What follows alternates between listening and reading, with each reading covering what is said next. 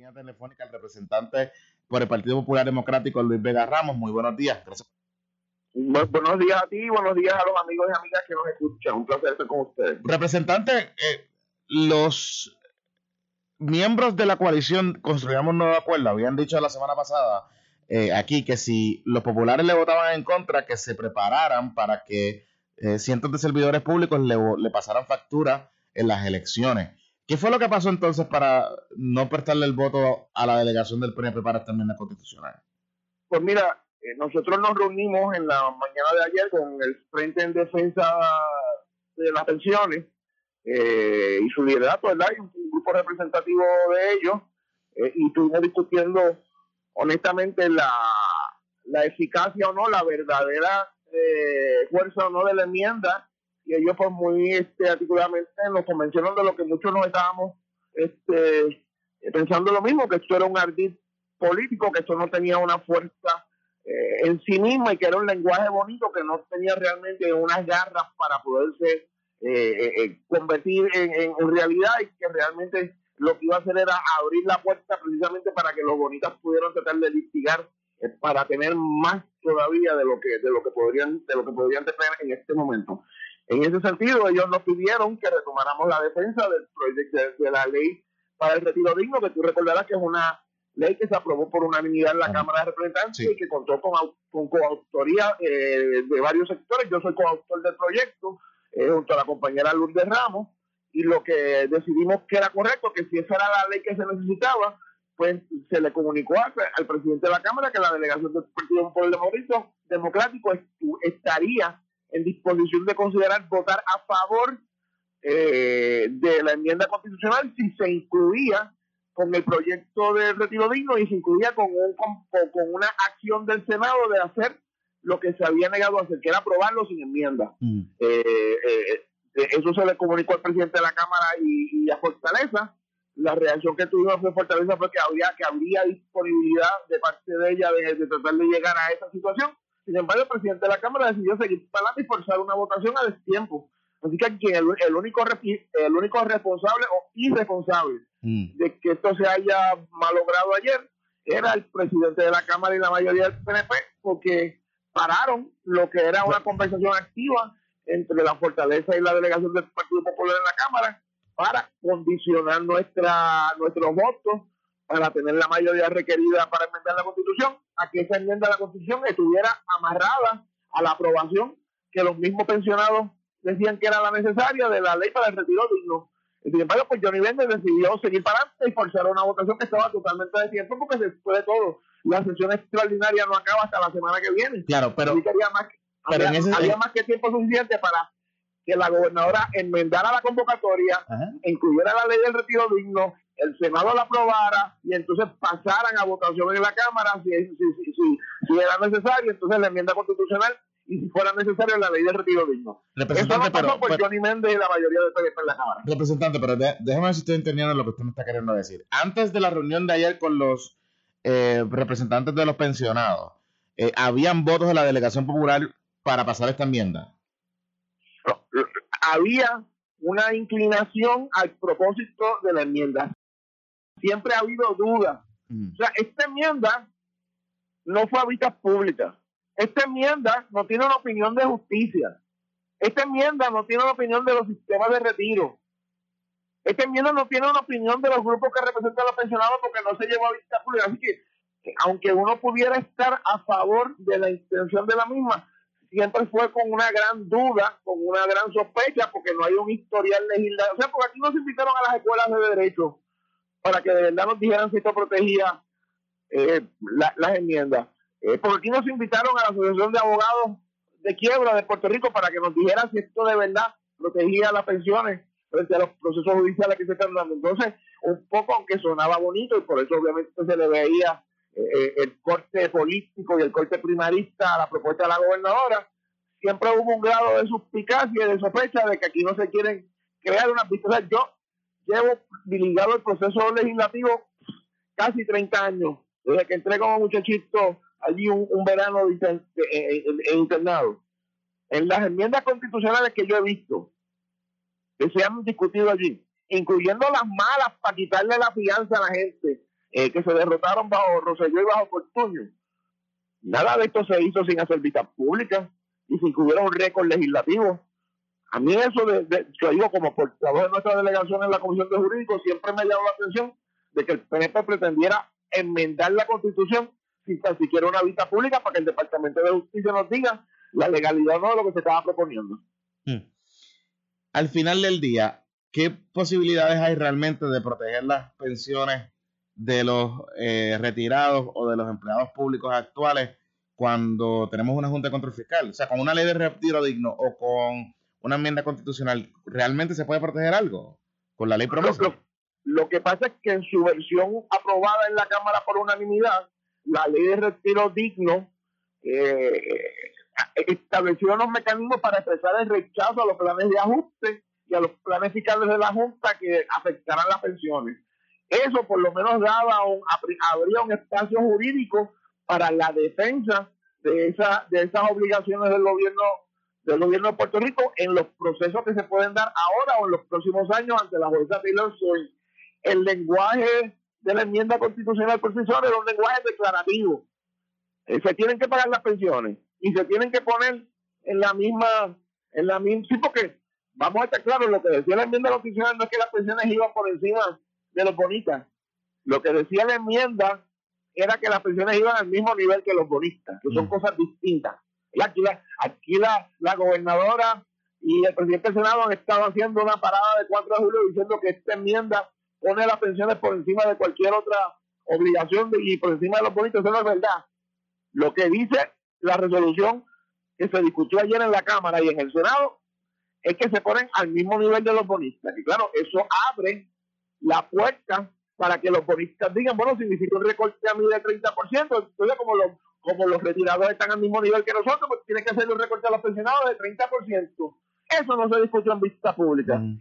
Eso nada más era razón suficiente para posponer la discusión de esta enmienda hasta que tuviéramos un registro y un estudio legal eh, completo eh, que, que abordara posibilidades como esa, es decir, poner a los bonistas al mismo nivel que los retirados, habría para que la puerta para que el recorte que se le aplicara a los bonistas, entonces los bonistas reclamaran que se le aplicara en el mismo, en el mismo por ciento a los, a los jubilados. Imagínate que en su momento pudiéramos lograr un recorte a los bonistas de un 50 o un 60%. Pero, pero, pero, pero, ahora, pero ahora mismo, entonces, eh, no habría, como quiera que sea, los pensionados se enfrentarían a un recorte en sus pensiones y a un posible ajuste en sus pensiones.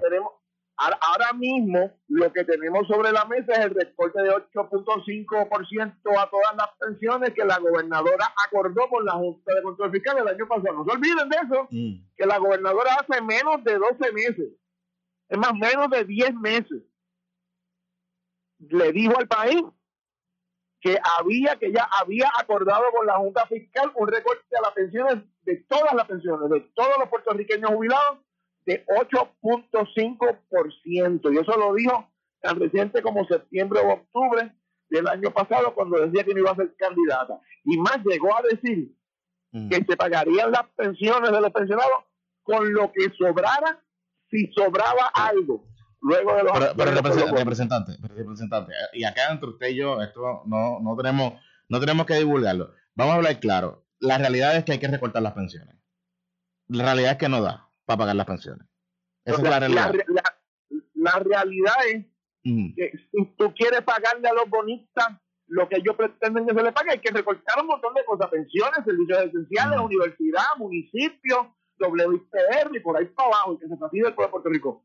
Pero también hay una, una realidad, que es que los llamados acuerdos que se han puesto sobre la mesa, como el de Cofina que se aprobó, son acuerdos demasiado de muy generosos con los bonistas y demasiado de muy generosos con el pueblo de Puerto Rico. O sea, tú no le puedes pagar 75, 80, 85 por, eh, eh, eh, chavos al dólar, lo que unos bonistas buitres compraron a 20 y 30 chavos. eso es una ganancia demasiado de, abusiva. Y, ese es el problema que la Junta de Control Fiscal eh, no defiende esos intereses del pueblo de Puerto Rico. es el problema que el pueblo de Puerto Rico no puede comparecer por derecho propio a, esas negociaciones y a esos pleitos ante la jueza Taylor Swift. Esa es una de las más grandes injusticias eh, de promesa. Con la ley del retiro digno se buscaba o se busca porque está viva la gobernadora puede enmendar la, la, la sesión extraordinaria está viva la puede enmendar hoy mm. se busca este crear un estado de derecho donde se rechacen los planes de ajuste y el plan el plan de ajuste y los planes fiscales y con ese rechazo dar la pelea por las pensiones por las pensiones de los pensionados del pueblo de Puerto Rico ayer la gobernadora la Cámara y el Senado del PNP se negaron a hacer eso. Y de los servidores públicos. Tengo en la línea telefónica a Sonia Palacios, quien es portavoz pensionada de eh, la organización Construyamos Otro Acuerdo. Muy buenos días, gracias por estar con nosotros en la mañana de hoy. Gracias a ustedes por la oportunidad. buen día. Buen día. La última vez que nosotros tuvimos la oportunidad de dialogar con representantes de su organización, nos dijeron aquí eh, que si los legisladores no pasaban eh, el lenguaje de la enmienda constitucional, eh, le iban a votar en contra y le iban a pasar factura en las elecciones. ¿Qué pasó de, de ese momento a, hoy? Que Luis Vega Ramos nos comentó hace algunos minutos que básicamente eh, ustedes o representantes de los pensionados convencieron a los legisladores populares de que la ruta era una distinta para esta enmienda constitucional. Eso es así. Desde el primer momento en que la gobernadora presentó la opción de la enmienda constitucional, eh, se le presentó a ella eh, que estábamos en contra de que esa era la alternativa. Nosotros hemos sido consistentes. La enmienda constitucional no es la solución. E insistimos que la solución es el P de la C 2434 y el P de la C 2572, el primero para la ley para un retiro digno y el segundo para proteger a los empleados eh, retirados de la Universidad de Puerto Rico. Esos proyectos presentan soluciones reales, eh, protección de cero recortes a las pensiones. El planteamiento es que ya los pensionados hemos sido afectados, llevamos años siendo afectados, eh, pero insistimos que todavía estamos a tiempo. Hmm. Pero ¿cómo, cómo una ley es más poderosa que una enmienda a la Constitución? Bueno, la Constitución es la ley suprema. Por lo tanto, en teoría, debería de ser la más sagrada de todas las leyes en términos del rango y de los intereses que protegen. Pero esa enmienda constitucional es un queremos proteger, tienen eh, prioridad, pero ni evita los recortes, en realidad no cambia mucho las reglas del juego porque el orden de pago sigue siendo el interés y los bonitas antes que nosotros, termina siendo un apoyo indirecto a los recortes de la Junta y además es una alternativa muy costosa que traspasa al pueblo la responsabilidad de decidir lo que le toca al gobierno decidir. Es al gobierno al que le toca cumplir con su obligación de fiducia, de proteger las pensiones de los empleados. A mí me tomó 42 años reunir mis 30 años de servicio para poderme pensionar. Empecé a trabajar en el gobierno a los 20 años con un contrato que decía cuál iba a ser mi pensión cuando yo me retirara. Y yo sacaba los números a lo largo del proceso de cuál era mi por ciento para vivir el resto de mi vida y no me daba y me iba del gobierno y volví a estudiar y regresaba de nuevo al gobierno con el mismo contrato, porque eran los mismos términos y condiciones, mm. y todavía no me daba, y me volví a ir a estudiar, hasta que finalmente obtuve una preparación académica y una posición en el gobierno que yo entendía mm. que iba a ser suficiente para mi vida, para no ser carga ni para el gobierno, ni para mis hijos, ni para mi marido, ni para nadie. Claro. Nosotros deberemos de ser autosuficientes, autosustentables. Y esa enmienda a la Constitución mm. son palabras bonitas. Y yo tengo 70 años, yo no necesito palabras bonitas, yo necesito compromisos concretos, reales, garantías. Y el de la C2434 mm. es un proyecto que tiene en cuenta las restricciones que promesa tiene en nuestro ordenamiento y la jerarquía que promesa tiene sobre nuestros funcionarios públicos tiene en cuenta las disposiciones del código de quiebra y tiene en cuenta que promesa y la Junta representan al gobierno de Puerto Rico pero no lo sustituyen. Tienen que dialogar con el gobierno de Puerto Rico, tienen que dialogar con los legisladores mm. porque necesitan la aprobación de leyes concretas para poner en vigor el plan de ajuste de la deuda. Pero entonces, entonces ¿cómo, cómo conjugamos particularmente, eh, y yo estoy de acuerdo con lo que usted plantea, pero cómo conjugamos particularmente las expresiones que ha hecho eh, la jueza Laura Taylor Swain, las intenciones de la propia Junta que ha invalidado leyes aprobadas por la legislatura y firmadas por, eh, convertidas en ley por los gobernadores, porque lesionan de alguna manera u otra eh, los acuerdos del plan fiscal. Que esta medida también en parte iría en esa misma dirección. ¿Cómo entonces esa ley protegería al final del día a los pensionados cuando estaría expuesta a, una, a un posible ataque en el tribunal? Que ya la, la jueza ha validado que la Junta tiene poderes para invalidar ese tipo de legislación. La Junta tiene poderes para invalidar legislaciones que establecen el desvío de fondos públicos de una razón o de un uso a otro. Esta ley lo que establece es la política pública del gobierno. Cuando la Junta se siente a hablar con los gobernantes, con los legisladores para establecer cuál es el plan de ajuste de deuda que va a ser viable, no debemos olvidar que la Junta viene a sacar a Puerto Rico de la quiebra, no a ponerlo en una situación de quiebra mayor y menos aún a sacarlo de la quiebra hoy para que entre a la quiebra mañana. La situación del país ha cambiado, nosotros llevamos tres años, tres años no de sufrimiento, tres años de una contracción económica brutal no es la misma situación cuando llegó la Junta que la que tenemos en ese momento. Y claro que la, todas las leyes pueden ser atacadas. Que la ataquen, vamos a la Corte Federal a ver si es verdad que él da pena, a ver si es verdad que esta ley, todas las leyes, tienen un hueco. Y nosotros, nosotros, en los grupos que estamos de Construyamos Otro Acuerdo y los 18 grupos que en este momento le estamos dando apoyo a esta legislación y que insistimos en que esta legislación es la alternativa, nos arriesgamos a que se lleve el cuestionamiento de la 2434 a la Corte Federal. Y apostamos a que vamos a ganar. No nos vamos a amedrentar porque nos pueden declarar que la mm. ley no es válida. Claro. Hacemos el ejercicio, nos arriesgamos, pero no nos vamos a contentar con que una enmienda constitucional que es humo, porque son palabras bonitas, nosotros somos viejos. Mm. Nosotros no estamos buscando dulces ni palabras bonitas, ni que nos pasen la mano, ni que nos digan que nos quieren. Esperamos que nos digan que nos respetan, que reconocen cuando tenemos la razón. No tenemos la sartén por el mango, pero mm. estamos dispuestos a dialogar que nos diga el señor presidente del Senado qué es lo que él ve en la ley, porque lo que él ve en la ley la Cámara de Representantes no lo vio. La Cámara de Representantes la aprobó por unanimidad. Es que en la Cámara son más fuertes y no han visto lo que él vio. Vamos a ver qué es lo que él vio. y a lo mejor él vio algo que los demás no vieron y lo hablamos.